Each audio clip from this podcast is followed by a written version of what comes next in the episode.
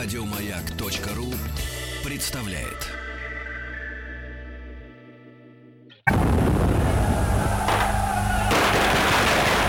Граждане министры Временного правительства, именем Военно-революционного комитета объявляю ваше Временное правительство арестованным. Это мы Завершается пролетарская революция экономики. Именем революции.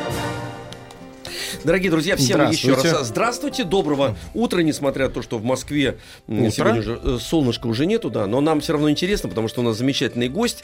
И, кстати говоря, мы с Денисом Евгеньевичем представляем э, шоу «Хочу все знать». Очень нам не хватает вас, э, Василий Жанович. Давайте Э, сделаем и к нам для придем. детей. Ну, как скажете. Да, да, да, это же очень интересно, правда? Как вам. Денис Евгеньевич, нравится такая? Я за, надо придумать форму. Да, да. У нас в гостях Василий Жанович Цветков, профессор МПГУ, доктор исторических наук. Доброе утро. Здравствуйте. Спасибо. Так Что, это, это краткое содержание предыдущей Э, серии. Предыдущая серия Вы закончилась прям, да. на таком драматическом моменте, как раз переговоры Керенского с Корниловым по телеграфу э, Петрограда с Могилевым. И э, обоюдное непонимание, то есть, условно говоря, разговор там глухого со слепым, как это может быть, представлено. То есть, речь шла о том, что как бы Керенского проинформировали, проинформировал бывший оберпрокурор Синода э, Львов э, о том, что м, Корнилов не искренен в своих э, намерениях э, э, объявить Петроград на военном положении, э, что он не просто хочет там Петроград от немцев защищать или там менять как-то власть, укреплять власть, а вообще э, Керенского э, сместить с должности, самому стать диктатором. Э, Керенский в это поверил. Э, Ну и э, проверил, так сказать, Корнилова в телеграфной беседе, каким образом это было сделано. Значит, было ли это сделано в таком диалоге э, со Ставкой телеграфно. Они друг друга, естественно, не видели. Э, Правда ли все то, что Львов сообщил мне, спросил Керенский э, Корнилова. Корнилов, подозревая, в общем-то, что Львов, конечно, может что-то от себя там добавить, но в целом считаю, что как бы он ничего лишнего Львову не сказал, а сказал только то, что, в общем, и так было понятно и известно самому Керенскому. То есть Петроград объявляется, Петроградский военный округ, правильнее сказать, объявляется на военном положении и укрепляется там обороноспособность, и, может быть, какие-то будут еще перемены в правительстве. Об этом э, тоже имеет смысл сказать чуть позже. Но отнюдь не то, что передал ему Львов, то есть э, захват власти, там, смещение Керенского и так далее. Он сказал, да, это, это все правда, что сказал Львов. Ну, Керенский убедился в том, что Львов его э, вроде бы как не обманул, и после этого на следующий день, э, вот как раз 26 августа, э, приходит телеграмма в ставку такая сначала безымянная, без, э, без шифра, без номера даже, вот, э, о том, что Корнилов объявляется мятежником. То есть вот, вот просто так, да. Вот такой вот э, диалог, который вызвал вот такую реакцию. Конечно, можно это определить как случайность некая, но мы знаем, в общем-то, формулу известную, да, что случайность есть непознанная закономерность. Закономерность здесь действительно была в том, что вот это вот обоюдное недоверие военных и гражданских, то, что и Корнилов не доверял Временному правительству, это сразу потом скажется, и э, Керенский не доверял военным Корнилову, считая, что тот стремится к военной диктатуре, вот это все и привело к тому, что даже такая мелочь, как вот просто обоюдное непонимание из-за вот этой позиции Львова э, вызвала действительно вот такую, как ну, камешек, который с горы скатился, вызвал, вызвал за собой вот эту лавину. А в целом, конечно, это свидетельствовало о достаточно глубоком кризисе власти, о том, что элементы этой власти вот так вот друг другу не доверяют. Может ли быть вообще такая власть достаточно стабильной устойчивой? Тем более в условиях, когда у нас э, революция э, кипит, э, бурлит, и война продолжается с немцами еще в придачу. Ну и реакция Корнилова не заставила себя ждать. Поначалу ставка, тоже интересная ее реакция, ставка была уверена, что телеграмма Керенского – это провокация со стороны чуть ли не большевиков, которые захватили телеграф и передали от имени Керенского вот такую телеграмму. То есть якобы Керенский не мог такого написать, они не верили в это. Потом, когда подтвердилось э, то, что и уже вышел указ правительствующему Сенату об отрешении Корнилова от должности за мятеж, именно за мятеж, то есть вот за то, что он пытается захватить власть, и корпус, который идет Петрограду, это э, корпус, направленный против Керенского, прежде всего. Ну, здесь уже сомнений не было никаких, что действительно Временное правительство вот оказалось, если не в заблуждении, то уж во всяком случае в таком вот э, состоянии стопроцентного недоверия Могилеву, недоверия ставки. Э, Корнилов э, не сам, правда, э, пишет ему там адъютант, такой тоже интересный человек, э, Завойко. Э, он потомок адмирала Завойко, который э, прославился еще в период от 19 века Крымской войны, когда защищали во время войны вот Петропавловск-Камчатский. И он обладал бойким пером, как тогда говорили. И вот э, воззвание, э, обращение, распоряжение Корнилова, которые тоже стали публиковаться буквально там одно за другим, э, по сути, писал он. Но если уж он не стопроцентно писал, то, во всяком случае, добавлял от себя, там, редактировал всячески. Вот, и э, сообщение, которое пришло в ответ, то есть вот э, Керенский не излагает Корнилова. А Корнилов, в свою очередь, э, отмечает, э, что Временное правительство, ну, так условно говоря, продалось Германии, что это кучка предателей. Э, и, по сути, да, действительно призывает к неповиновению Временному правительству. А основания у него были, у Корнилова, говорить действительно, что Временное правительство продалось Германии? На, на, на основании чего? Основания определенные, выборы? в общем-то, у него э, в какой-то степени, наверное, были, потому что вот когда уже позднее вот его спрашивали о том, почему вот он так решил, поступил, он, в частности, ссылался на эпизод, когда его приглашали на заседание кабинета Временного правительства в июле в Зимний дворец. И э, в приватной беседе накануне заседания как раз, ну, заседания публичные такие были, достаточно публичные, публиковались о них отчеты, вот, э, его предупредили, э, что он не говорил ничего лишнего во время заседания правительства. Угу. И на основании этого он как бы тоже сделал вывод о том, что не все благополучно во временном правительстве, если э, боятся утечки какой-то конфиденциальной информации. Значит, есть, ну, вот такая логика ему подсказывала, он, в общем, профессиональный разведчик, да, сделал вывод, что, значит, есть какие-то шпионы, есть какие-то агенты в этом временном правительстве. Ну, конечно, это тоже, в общем-то, было, наверное, далеко от истины, что там были именно какие-то немецкие шпионы. Но вот ему передали, что якобы министр Чернов, мини, э, вот ненадежный, что он общается с большевиками, а те, значит, в свою очередь, естественно, будут против временного правительства. То есть вот такая вот тоже была Э, основа для обоюдного недоверия. Но здесь, я считаю, наверное, больше психология уже сыграла, потому что когда тебя, не имея для этого достаточных оснований, вот так вот напрямую обвиняют в предательстве, напрямую тебя обвиняют изменником, тем более генерал, который там и из плена бежал, и Георгиевский кавалер, и, в общем-то, ну, как он сам как бы себя, во всяком случае, видел, э, уж если он там не герой какой-то на белом коне, то уж, во всяком случае, человек э, не, не предатель предатель. И вдруг его вот обвиняют в этом страшном смертном грехе, по сути, вот для военного, да? Ну, вот такая реакция. И Завойко добавил от себя, потому что Завойко еще, конечно, вот своим бойким пером добавил всяких э, таких красочных обвинений в сторону Временного правительства. Э, и все это было уже публично. Ну, дальше последовала, это называется, телеграфная война между Ставкой и Петроградом. Ну, в этой телеграфной войне э, действительно выявились, обнаружились вот подлинные, наверное, настроения военных, с одной стороны, и Временного правительства, с другой стороны. То есть вот э, поиск компромисса здесь был очень затруднен. Хотя в течение 27 августа э, на протяжении почти целого дня Э, два человека пытались каким-то образом сгладить вот эти противоречия. Э, с одной стороны, это был Савенков. Тот самый человек, который, собственно, и начал вот эту идею вот раскручивать, что э, надо, конечно, не менять временное правительство, надо его усилить военными, создать, может быть, какой-то новый вариант вообще власти. Такой вариант был, это Совет народной обороны, они его называли. И вот там Э, три, может быть, ну, чуть больше э, должно быть э, человека, которые обладают на тот момент вот таким бесспорным авторитетом, э, как считал Савенков э, э, с точки зрения там, общественного доверия. Это Керенский, это Корнилов, это может быть Плеханов, это может быть там Брешко-Брешковская, может быть еще кто-то появится. Но вот что Керенский и Корнилов там должны сосуществовать и взаимодействовать, Савенков считал, что это обязательно необходимые условия. И вот он пытался как-то вот это вот все свести, свести обратно. Но уже невозможно было ничего сделать. Потом уже в воспоминаниях Савенков очень хорошую фразу по этому поводу сказал, что здесь э, имело место не, э, не мятеж Корнилова, а, а не измена Корнилова, а испуг Керенского.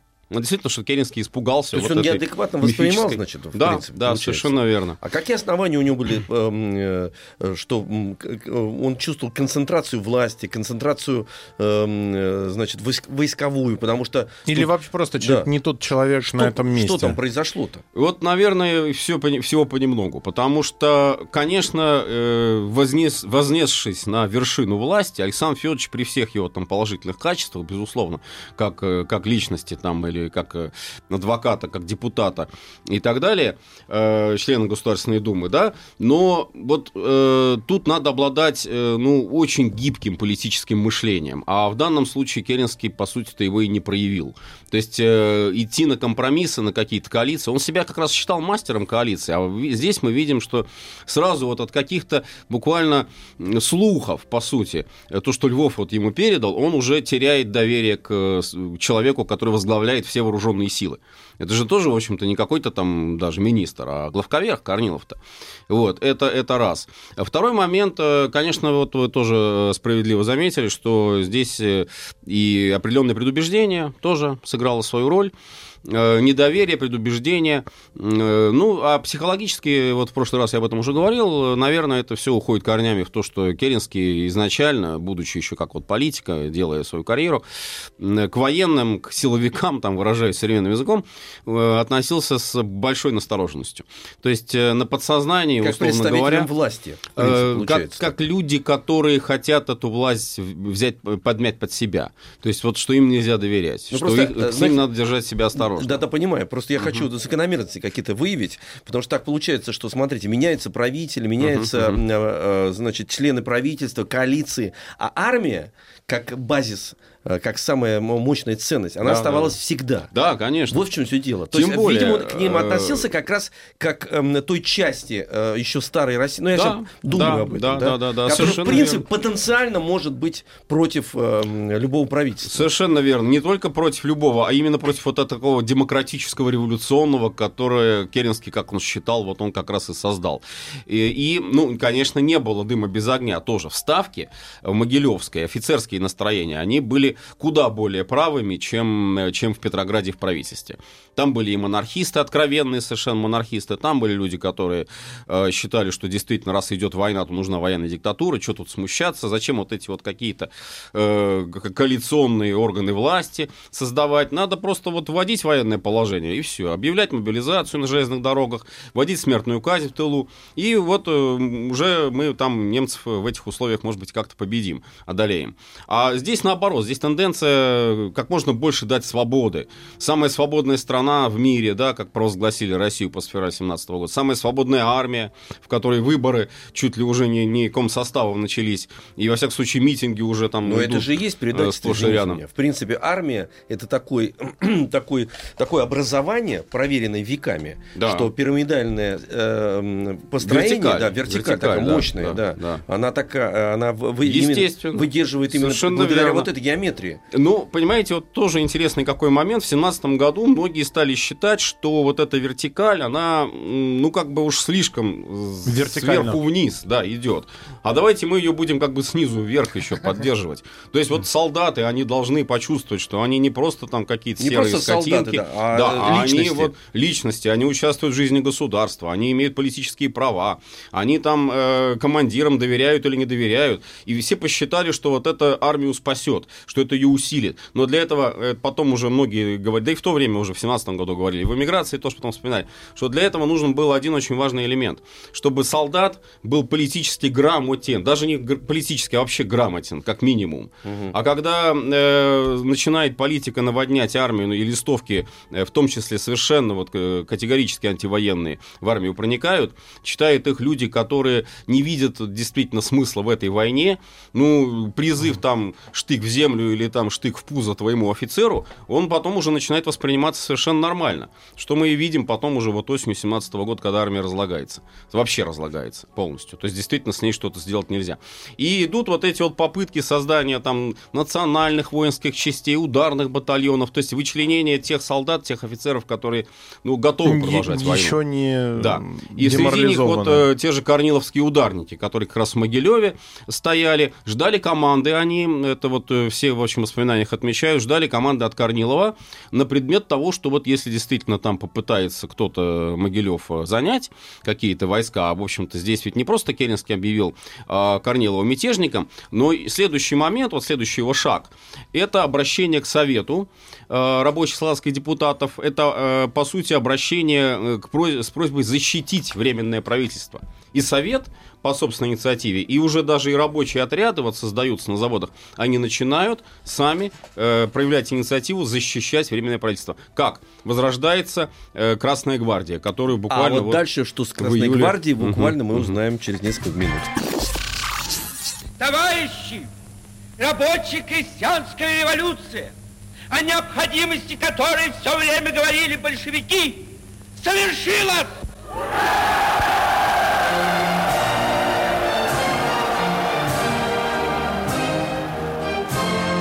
Именем революции. Василий Жанович Цветков, профессор МПГУ, доктор исторических наук с нами. Э, Очень интересный Мы рассказ. застряли между Плотно Корниловым идем, да. и Киринским. Да. Э, Корнилов Киринский и прозвучала Э, Красная Армия и, И большевики. Красная гвардия, Гвардия, правильно сказать, потому что армии еще Гвар- пока гвардия, не было. гвардия, извините. А, еще, ну, даже и Красной гвардию редко называли, называли сейчас еще рабочая гвардия. Рабочие отряды, которые на заводах питерских э, и других городах тоже формировались еще с февраля, э, с марта 17 года. Но вот после июля, после июльских событий, э, она переходит на такое полулегальное существование, потому что июльский кризис, э, о котором вот мы говорили, там как раз считалось, что вот эти формирования рабочей гвардии, они незаконны, и нельзя там рабочим оружие давать просто так. Ну, должен быть минимум какой-то на заводе, допустим, как вот охрана какая-то заводская, да, с оружием ходить. Ну, не то, что у них там сотни человек э, оружие имеют, вот, но, естественно, рабочие, они э, не собирались оружие сдавать, и вот как, э, собственно, в большинстве случаев было, они его просто-напросто где-то прятали, ну, или сдавали там какие-то действительно ненужные уже дедовские там ружья и сабли, вот, пики самодельные, а трехлинейки, допустим, э, оставляли э, до лучших времен. И вот эти самые лучшие времена наступили, потому что, по сути, действительно, ведь Совет э, на, кого, на какую вооруженную силу вот Керенский мог бы опереться? Ну, Корнилова, допустим, ну, стопроцентно ему преданные корниловцы. Э, Ударный вот этот вот батальон, потом уже ударный полк, и текинцы, текинский конный полк, который полностью ему тоже доверял, джигиты, добровольцы из Туркмении, которые воевали очень так достаточно успешно воевали вот на фронте. Это, пожалуй, вот такие две стопроцентные опоры у Корнилова. Э, И, э, с другой стороны, Керенский, у которого, ну, наверное, может быть э, юнкера, да и то с большим, под большим вопросом.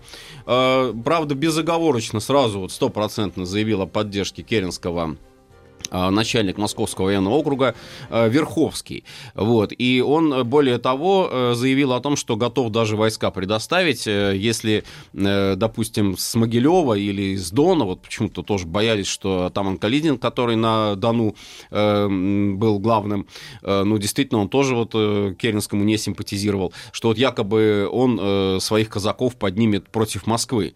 И вот Москва верху- в устами Верховского заявила о том, что солдаты московского гарнизона готовы оказать сопротивление корниловцам, готовы их подавить. И даже вообще на Дон готовы пойти, вот э, только чтобы с этими корниловцами там донскими расправиться. Вот. А реальная все-таки сила, это действительно вот эти отряды рабочей гвардии, которые буквально на следующий же день э, начинают мобилизовываться, появляется вот это оружие, которое они там припрятали, и э, выходят на защиту Петрограда. Против кого?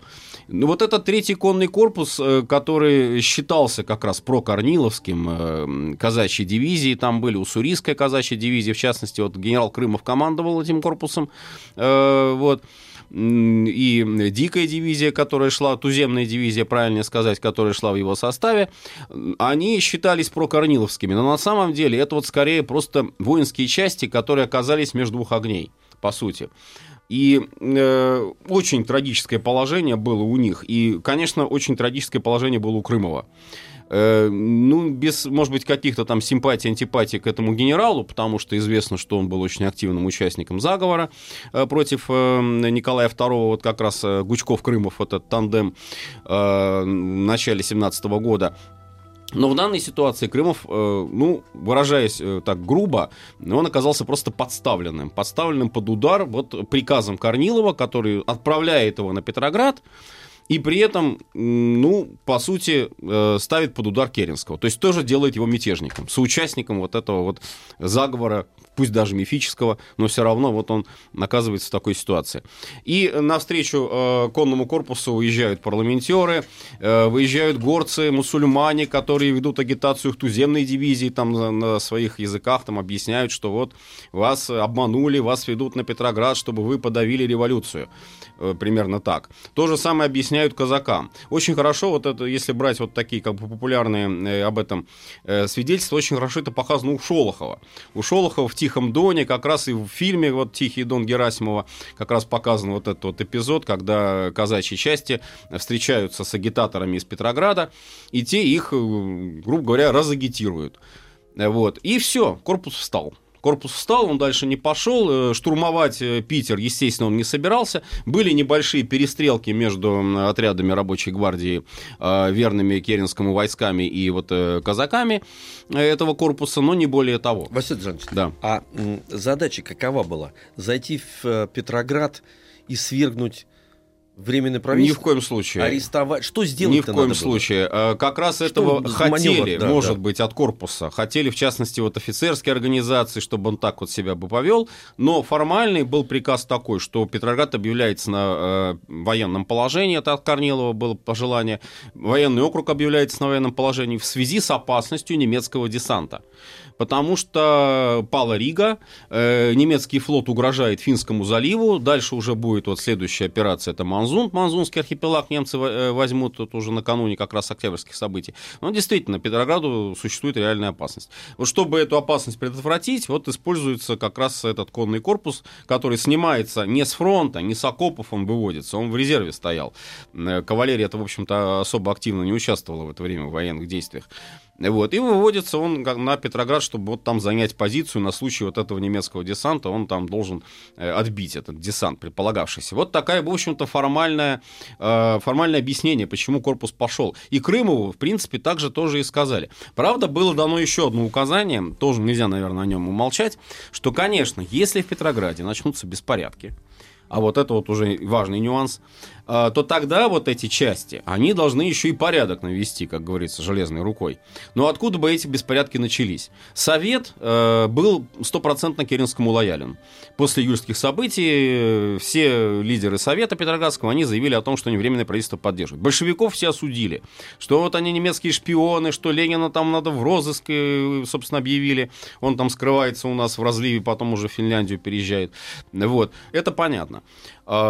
совет бы вряд ли выступил. Э, была идея провокацию буквально вот сделать. Это вот в прошлый рассказ мы говорили о том, что офицерский союз, э, он предлагал, э, союз казачьих войск предлагал спровоцировать выступление якобы каких-то анархистов. Вот, ну, под видом анархистов чуть ли что не сами офицеры должны были действовать. Но от этого тоже отказались категорически. Алексеев, узнав об этом, бывший вот главковерх, он заявил, что это, эту провокацию он не допустит категорически и сам будет ей всячески препятствовать. То есть, по большому счету, ну, такой вот реальной угрозы не было. Но это э, увидели в этом вот эту угрозу, э, условно говоря, раздули ее, и э, чем вот все это за, заканчивается? После вот этой телеграфной войны, которая идет несколько дней, вот до 1 сентября, э, по старому стилю 17 года, э, когда Корнилов тоже уже как бы переходит границу дозволенного, когда он заявляет не только о том, что временное правительство это изменники немецкие там, да, но он и э, напрямую призывает к неповиновению временному правительству. Вот, то есть, ну, в общем, то, в чем его Керенский подозревал, вроде бы как он это и озвучил. А через какие инструменты добавил. он тогда это делал? Телеграф. Вот телеграф, телеграф в Могилеве вставки. Почему э, об этом говорю? Потому что, знаете, да. всегда находится какая-то критическая точка, и нужно же через что-то это же транслировать. Я просто вспомнил Трампа с э, Ким Чен Ыном.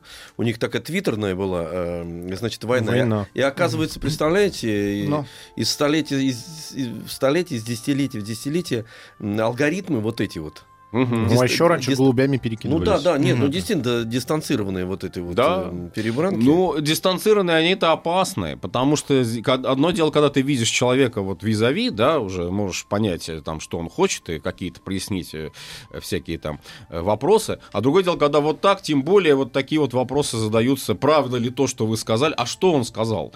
Вот что сказал Львов, вот на самом деле, как он передал Керенскому беседу с Корниловым? Корнилов же не знал, он подтверждает, да, это правда. А правда, значит, это он заговорщик. То вот есть свои миражи Испорченный телефон. Получается. Да, да, да, совершенно верно. И Но... в, в том случае испорченный телеграф. Испорченный телеграф, да.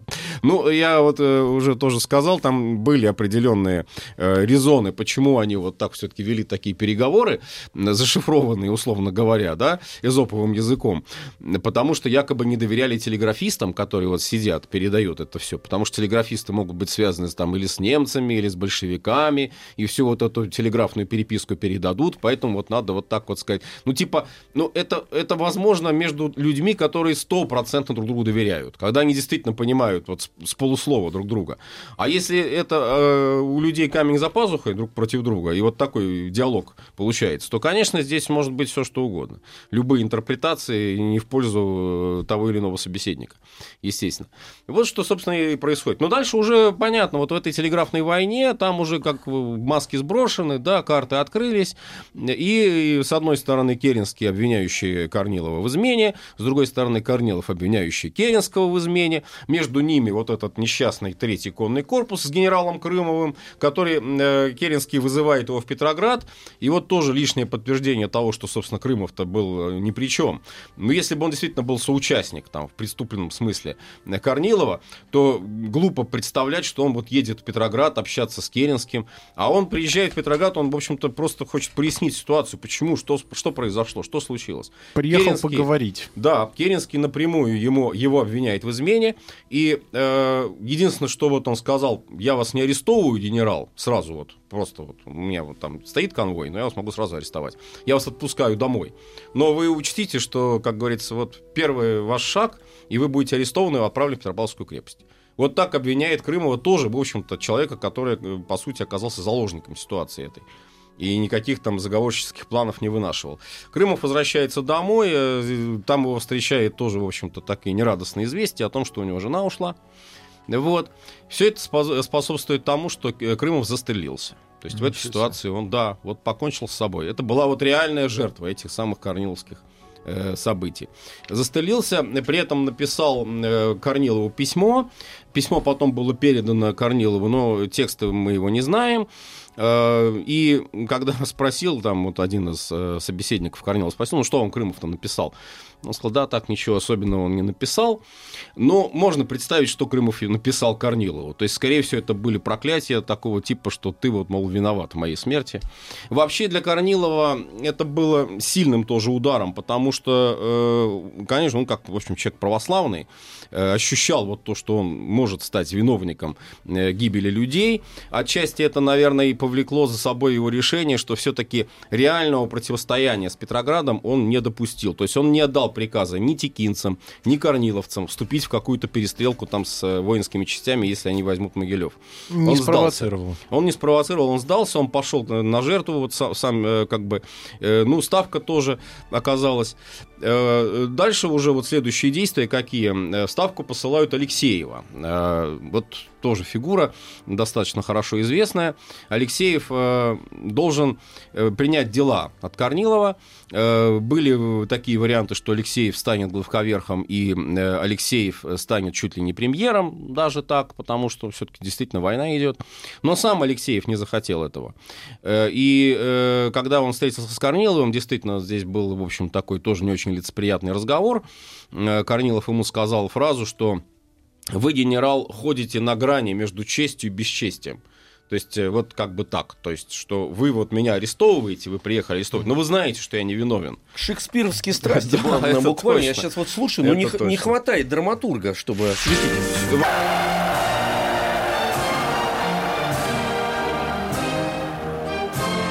Именем революции. Остановились на том, что ситуация напоминает абсолютно какой-то хороший, вы так еще это э, нам транслируете, Василий Жанович, э, хорошую детективную историю, помноженную на талант Шекспира, Ну да. потому что абсолютные такие мощнейшие страсти. Я жду, кстати говоря, что найдутся адекватные люди, которые, конечно, должны зафиксировать не документально, а художественно переработав эту всю потрясающую историю. Но это нужно обладать талантом Булгакова, чтобы сделать из Ну, этого мощнейшую вообще- драматургию. Вообще это было бы такую. неплохо, конечно, потому что, вот, пользуясь, может быть, случаем, скажу, что хороших э, в таких вот достоверных э, фильмов, спектаклей по гражданской войне и по революции, наверное, еще недостаточно. То есть- Глубоких, да, да. Да, и там все в одну, в одну серию, может быть, даже не уложится. Вот. И нужно там действительно сделать, может быть, какой-то вот драматический И- и- сюжет. И, хорошо, что не уложится, потому что Да. количество э, персонажей, Мгм, которых мы для мгм. себя заново открываем, Да, абсолютно. Да, да, да, да. Весь этот спектр, потому что, к сожалению, мы действительно концентрировались на отдельных личностях, 2, 3, 4. Ну да, да. Понимаете, вот э, в этих примитивных фильмах э, по, э, по ощущениям, так сказать, просто вот, ну, какая-то такая правда черная и белая. Ну, Существовало конечно. там несколько человек. А оказывается, это спектр, и нам необходимо об этом знать, переработать и внутрь себя пустить, как «Войну и мир» Да. Толстого, чтобы это э, жило вместе с нами. Там сюжетов очень много, потому что сама по себе гражданская война и революция это ведь для очень многих людей, с одной стороны, это некий взлет вот в их судьбе, а с другой стороны, такое же вот э, падение. То есть все те надежды, все те э, пожелания, которыми они жили, оказываются в миг, в одночасье, буквально обрубленными, отрезанными и так далее. Вот. Так вот, в данном случае тоже похожая ситуация, потому что Алексеев, э, конечно, он понимал, что Корнилов э, безвинный виноватый, оказывается. Но что ему тоже делать в этой ситуации? В этой ситуации Алексеев и вот эм, те, кто с ним общался, они потом передают, что главная задача генерала это было сохранить ставку. Хорошо, пожертвуем Корниловым, но хотя бы вот ставка останется, аппарат будет работоспособный. Ведь все-таки война идет. Если сейчас вот устраивать тут, э, я не знаю, штурм э, Могилева, если там брать Корнилова как-то в штыковую атаку, ну, а война-то идет с немцами. Ну что, как это отразится на обороноспособности страны? И Корнилов это понимает, он, в общем-то, сдается, условно говоря, э, и э, вместе с ним э, падают жертвы вот такого действительно мифического заговора его ближайшее окружение в Ставке, но не, не весь аппарат, да. То есть Корнилов Э, собой вот. пожертвовал, понимая, Да. к чему приведет э, м, Понимаю, конфликт что изнутри. про- провоцирование гражданской войны опасно. Да-да-да, и внешний контур тоже был уже занят. Конечно, конечно. О, понятно. Более того, уже и э, это же все известно, это же все публиковали газеты, это телеграфная война, она была открытой. Э, и уже даже вот в Москве молебен специальный в Троице Сергиевой Лавре, митрополит еще пока не патриарх, будущий патриарх э, московский э, Тихон, э, отслужил о прекращении гражданской войны. Вот прям уже такое словосочетание, вот оно уже было в ходу вот во время этих событий. Ленин потом тоже называл вот это все гражданской войной. Но все-таки это нереальная гражданская война. Ну, я не знаю, кроме там генерала Крымова, покончившего самоубийством, реальных вот таких убитых, погибших мы, пожалуй, что и не найдем здесь. Вот. э, И э, отправляются они в Быхов. В Быхов э, город уездный. И там уже в тюрьме, ну, тюрьма, конечно, это условное название, бывшее здание женской гимназии, которое было переоборудовано вот под такую тюрьму, они, эти узники, находятся. Помимо Корнилова из таких вот известных личностей, вместе с ним оказались те, кто тоже его поддержал вот в этом противостоянии, то есть публично заявили о том, что они не верят, не доверяют временному правительству, они доверяют главковерху. Это Деникин тоже, это генерал Марков, а, это генерал Романовский, это генерал Эрдели, то есть там целая плеяда. Вот вообще там, если посмотреть вот фотографии, быховские узники, как их называли, да, но действительно вот все белое движение на юге России, то есть весь юг России белый, он там вот был уже вот такая, как группа такая создалась определенная людей, которые потом уже через То есть, гражданскую если войну бы пойдут. по- по-другому бы все сложилось, у нас могла бы быть своя война севера и юга. Ну, то есть, если Ну, бы... по большому счету, в общем-то, так и было. И да, север и юг, да, совершенно верно. Причем они, э, многие, вы очень справедливо, кстати, это сравнение напомнили. В эмиграции, вот такой был профессор Савицкий, например, э, экономист, ж- личность такая сугубо гражданская, но он прям вот эту параллель проводил. Говорит, вот э, и север индустриальный, А юг промышленный, была- большевистский, рабочий, и юг аграрный, казачий, консервативный. Вот они вот друг с другом воюют. Но, конечно, не только юг был, была Сибирь, был там север, северо-запад, ну так далее. Но в целом, да, вот юг это, наверное, такой такой застрельщик уже потом белого движения, зачинатель. Вот, а, ну, к чему вот все это привело, вот этот конфликт? Э, генерал Головин, известный военный теоретик, он уже потом обобщая, уже как бы видя последствия революции, гражданской войны, он э, такую очень характерную, на мой взгляд, фразу э, написал. 26 августа, то есть вот день, когда началась вот эта война телеграфная, да, вызвал 26 октября 17 года. Октября 17 года, то есть когда большевики пришли к власти. Почему? Потому что, во-первых, было усилено, еще большим стало, то есть буквально вот стала уже пропасть намечаться, недоверие между офицерами и солдатами. Солдаты подозревают офицеров своих, что они скрытые корниловцы, что они скрытые контрреволюционеры, значит, они враги народа, враги Отечества, с одной стороны. С другой стороны, недоверие внутри самой власти, оно еще больше усилилось. Духонин, э, который сменил эм, Корнилова, фактически вот стал начальником штаба, и Керенский, который стал сам, стал главковерхом, Алексеев, вот, как говорится, Керенского арест... Э, Корнилова, прошу прощения, арестовал и в сторону отошел. То есть он не стал там оставаться, он понимал, что действительно это вот слишком... Василий Жанович, рискованно. к сожалению, пришло да. время перелистнуть эту м, страницу. Ну, Продолжим в следующий раз. Спасибо. У нас в гостях был Василий Жанович Цветков, профессор МПГУ, доктор исторических наук. Спасибо большое. Спасибо. Еще больше подкастов на радиомаяк.ру